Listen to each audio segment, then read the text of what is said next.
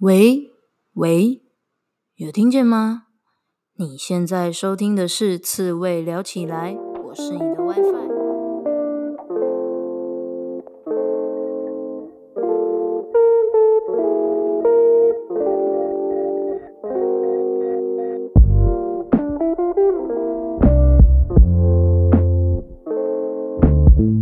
人生这么难，当一只刺猬就好啦。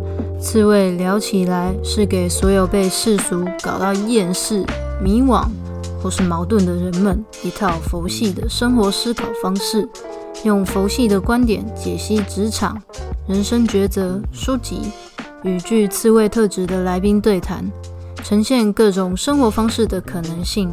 期待大家在面对生活种种鸟事时，能用佛系的思维找回自己的生活步调。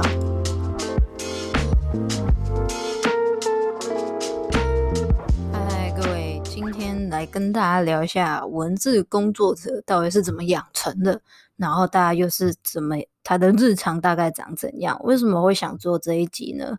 其实是因为我最近就你看得出来吧，你听得出来吧，我蛮认真的 在上新的啊，最近呃就真的在重新整理一下自己的东西，然后觉得说嗯有时间来上新了，所以非常认真的要回应大家。辛苦大家等待了。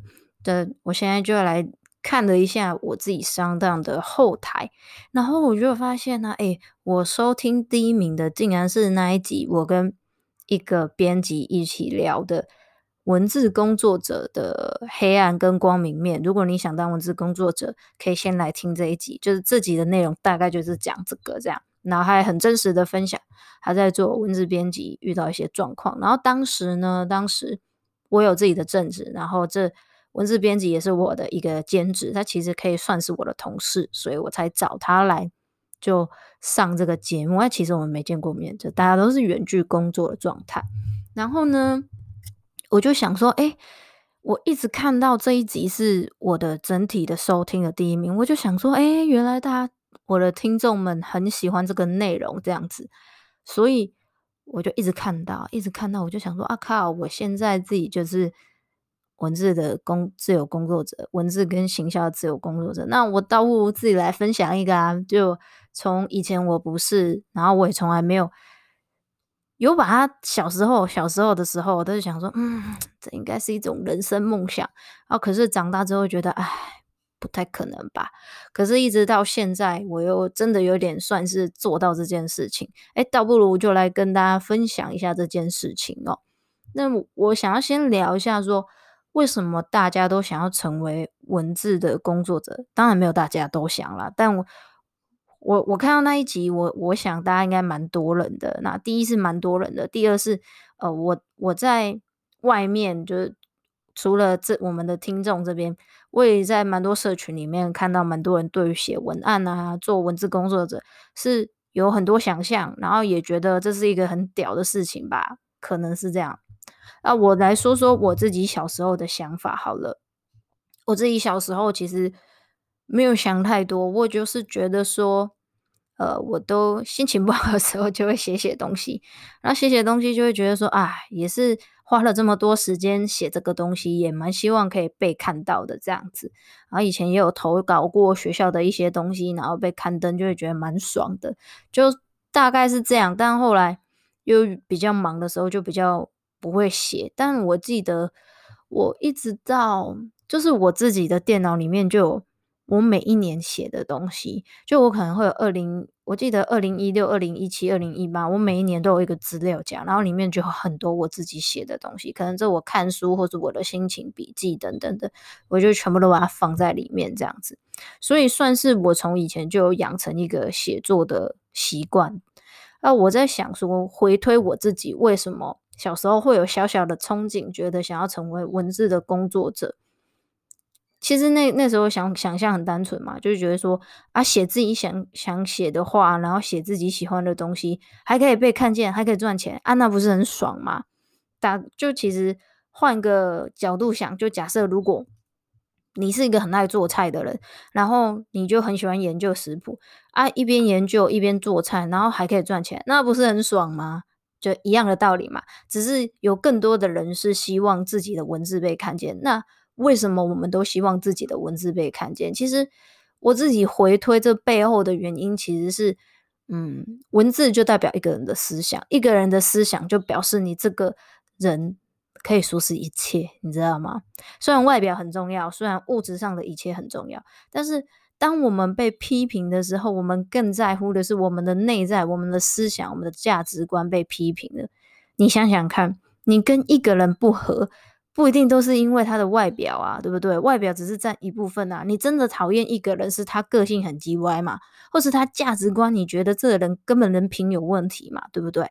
所以其实说到底，我们最 care 的是我们的价值观，我们的思维。所以如果我们的价值观、我们的思维可以被别的人，甚至是今天我的听众可能几百个啊，如果说我有几十个。那我被认可的程度就感觉更大了，然后就好像十万个人跟你暗赞，这样是不是很屌的感觉？那就有一种，你就会觉得说有一种改变世界的力量，然后对这个世界上的人是可以有影响力的，那种感觉是很棒的。但当然就有有正面跟负面嘛，对，就是哦。有一个很好笑的笑话，就是说我追一个女生，她为了我改变好多，改变到她说搬家了。对啊，真的是改变蛮多。或者说有一个人他不爱洗澡，然后你一密他，就说哦拜拜，我去洗澡了，我们等等聊。哇干，他为了我改变好多，这也太惊悚了吧？这不知道是好的还是坏的。啊，总之，其实想成为文字工作者，真的有很大的成分是。我们觉得可以被认可是一个很棒的事情。那我来再讲讲说，我自己是怎么成为现在这个状态。我觉得不能说是作家嘛，因为真的不是。那作家他确实是，他到底算不算是写他自己喜欢的东西而活呢？我觉得这不一定，因为现在作家非常的多，那每个作家风格也都不一样。有的作家是很商业化的，他的东西就是很。跟着时代在走的，而有些作家没有，他就是写他想写的东西，但同时还有人 buy in 他的东西，那当然这超令人羡慕的啊。那我来讲讲我自己是怎么走到现在这个状态。回到我刚刚有跟大家分享，其实啊，我小时候就多愁善感嘛，我我觉得我蛮有趣的。就其实，在长大的过程当中，我觉得我一直有在阅读跟写东西。其实并不是，我觉得这是很高尚的事情。是我觉得，当我心情很混乱的时候，或者是情绪很低落的时候，我只能透过这个方法去疗愈跟厘清我自己到底在想什么。而厘清自己在想什么是一件 对我来说超级霹雳无敌重要的事情。我今天看到一个很有趣一本书，它叫做诶，它叫做什么东东来着啊？好像是什么未来人类。你稍等我一下，我来看看。这东西叫什么东东？因为我觉得这本书非常非常的棒，也蛮蛮希望之后可以跟大家分享。然后，如果你有兴趣，也可以先去看一下这本书。这本书叫做《成为新人类》这本书，然后它里面就有讲到一件事情啊，在在这个世界里面，我们要去呃。我们要去定义问题，会比我们解决问题来得更重要。什么就是定义问题跟找到问题呢？其实就很像，我举个例，你应该就能够理解。就很像，为什么特斯拉的这个创办人马斯克，他可以成为就突然要升，他以前还是一个就是几乎有点要破产的特斯拉，还要卖给 Apple，但为什么他可以在今年就成为了全球的首富？因为他找到了一个。别人没办法，呃，别人没有发现的一个很重大的问题，并且他去提出了一些解决的方法。但是很多的人只会找到解决方法，那解决方法在现代已经不是这么重要了。要解决问题，我们用科技都可以解决很快。可是很少人能够提出很屌的问题，就很像他，他觉得我们就是要 搬去火星啊，他提出了一个很大很大的问题，所以他拥有了这个商机。而我觉得这件事情就蛮有趣的是。回归到我刚刚讲说，我觉得写作对我来说就是一个我必须这么做，我必须去在乎，我必须要找到问题的点，然后找到问题的点之后，为什么对我来说这么重要？是因为我对很多事情是意义大于本质的。就我要做一件事情，我必须有一个很大的、很明确的说服我自己，为什么我要做。我不知道大家会不会有这个状况，所以写作可以帮助我去探索我为什么要做这件事情，然后我就一直养成了这个习惯。那当然，我觉得。这这个的习惯呢，还是会跟着我每一个阶段，可能忙的事情不一样，然后对于自我的探索的那个渴望的程度不一样而有所不同。就是像现在工作比较忙，其实有时候甚至会有一点点没有时间去探索自己。这个我等下想要跟大家分享。如果你想要成为文字工作者，这件事情非常非常的重要。好，所以我其实小时候会。就是写东西就很单纯，就是脑子很复杂，然后觉得我必须找到意义。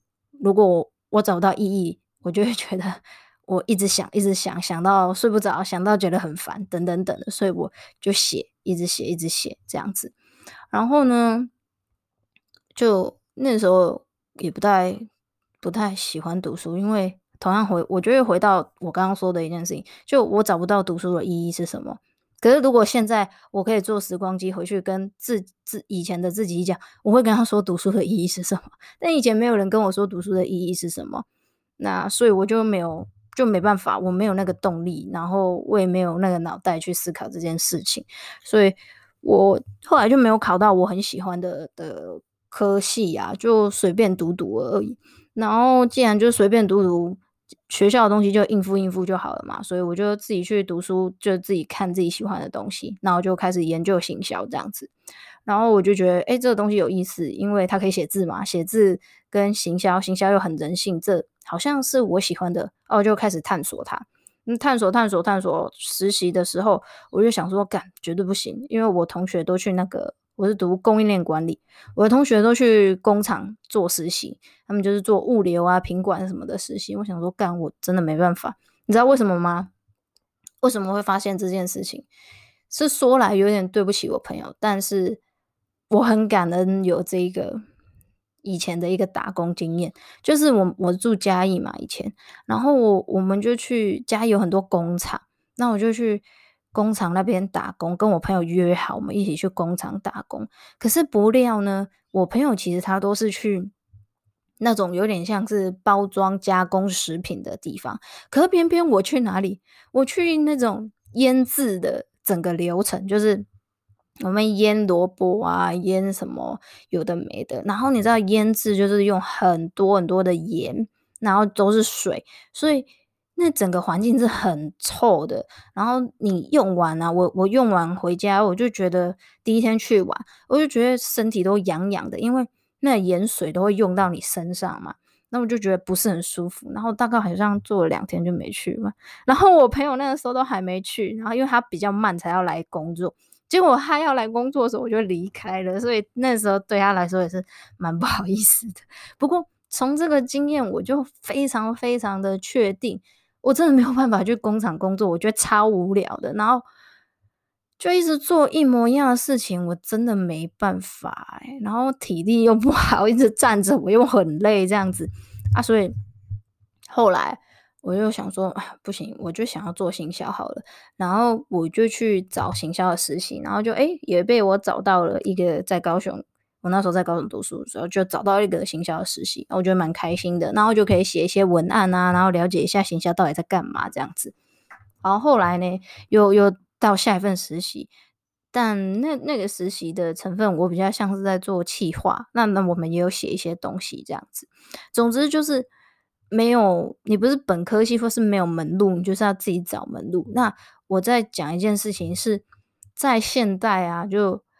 自媒体更蓬勃的时代，如果你现在还是学生，或者是你想要做文字工作者，我觉得更 easy 的，就是有一大堆人都完全是他自己做 YouTube，自己写部落格，自己做 Podcast，不管你要做什么，或是经营 IG，你都可以证明你自己是一个有文字能力的人。就只要你经营的起来，那对于别人来说，那你就是证明了你自己。对，就就这样子。所以，甚至你也不一定要实习啊，就很像。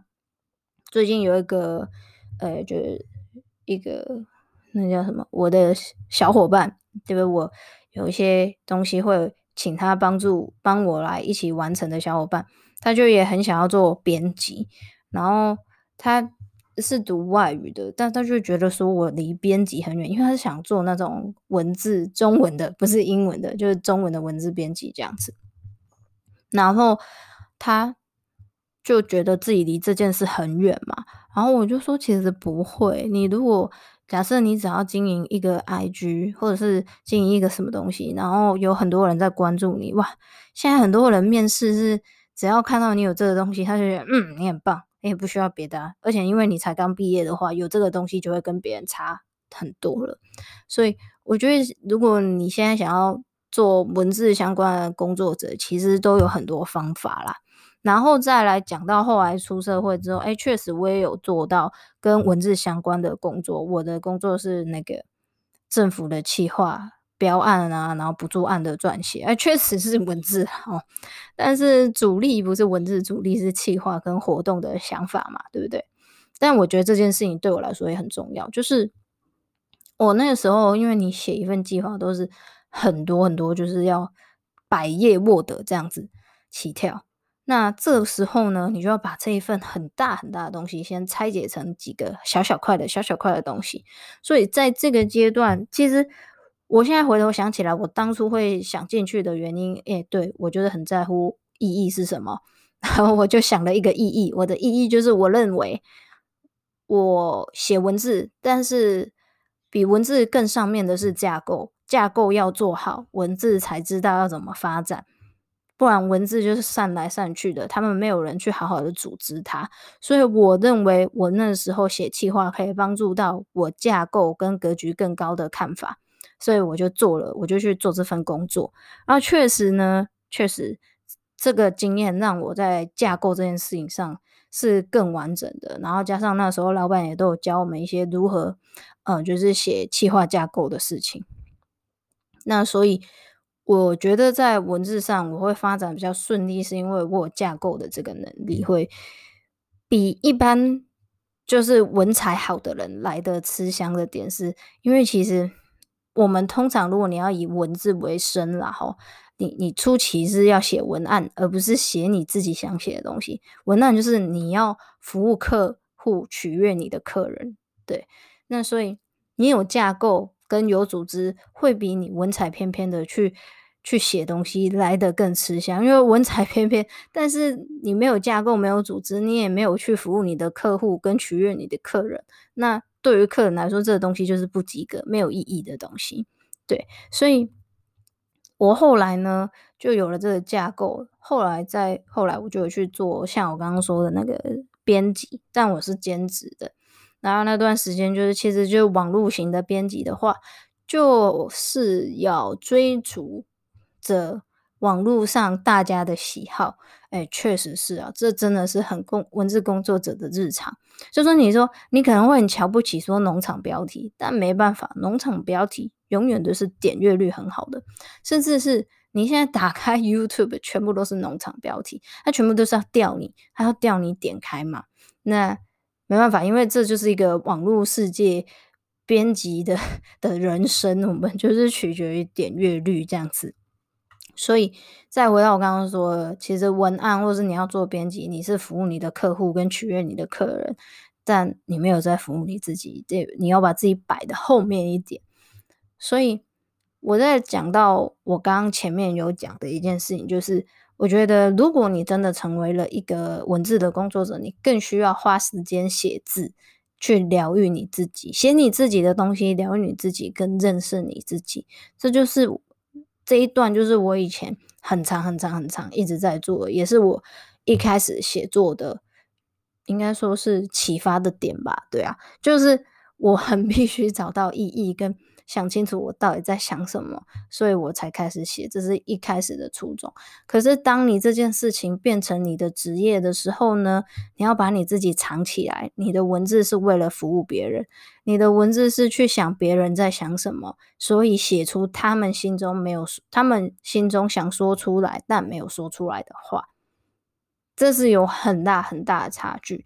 然后我自己有几个蛮大的。呃，就是成为文字工作者之后呢，更深刻关于写文案的一些体会，就是呃，很多时候我们是很贪心的。我觉得写字这件事情反映的就是一个人的人格特质。很多时候我们都是贪心的，我们一次想要讲很多的话，可是其实对于看的人而言，他一次只能看一件事情。如果你什么都想写，那你等于什么都没写，这就是沟通的失败跟失效。就是你写了那么多啊，重点是我不想看，那你能怎么办？那你想表达的话 全部就是零啊，就算写两千字怎么样？对。对看的人而言，就是我没看过，所以这是蛮现实的。你在做文字工作者日常中，你会面临到问题。然后还有很多，就我自己的客户都是很感恩，就是大家都蛮尊重我的。然后大家要提，就是我的客户有提出什么想法，我绝对嗯会去解释。就我觉得，其实当文字工作者有一个很大很重要的事情，就是你要如何解释你所写的东西是合情合理的。因为你知道，文字这东西就很主观嘛，就很像设计是很主观的东西。那当你的呃业主质疑你说：“诶，为什么这里要这样写？我可不可以另外一个？我又想要另外一个这样子？”那你要如何回应？其实我相信你在认真思考的状况下，其实你所写的东西都有一定的原因。可是如果你没有练就可以去回应这件事情，以及你在交出去之前你要 思考过，才能够知道怎么回应。如果你没有思考过，那就超惨的，你就是会一直被刁，就是他会很主观，因为人绝绝对都是主观的。我我一定会觉得说我要这样，而不是你写的那样子。所以他在。讲的时候，他不是故意要整你，但确实人是主观的，你必须记得。那你要怎么跟他说这个原因是什么？那讲着一次、两次、三次，他会越来越理解你在想什么，同时他也能够越来越相信你这么做的原因。你不是没有思考，你不是欧北下，你完全是有思考过的。那你觉得这才是最正确、最棒的决定。所以我觉得这也是文字工作者非常需要练的一个事情啊。但而且我觉得，如果一个文字工作者，嗯，怎么说？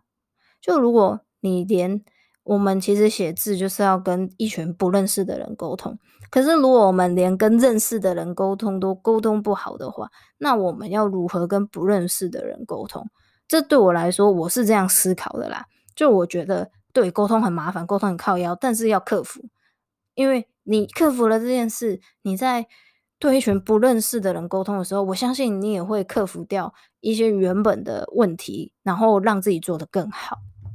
所以，这以上就是我自己现在变成觉得行销啊、文案的自由工作者一些想法跟大家分享啦。那不知道大家对于这个职业或是这个。呃，自由工作的状态有没有其他的想象，或者是其他好奇的点？之后我们可以再来聊一下这个东西。好啦，我是你会发，我们下次见，拜。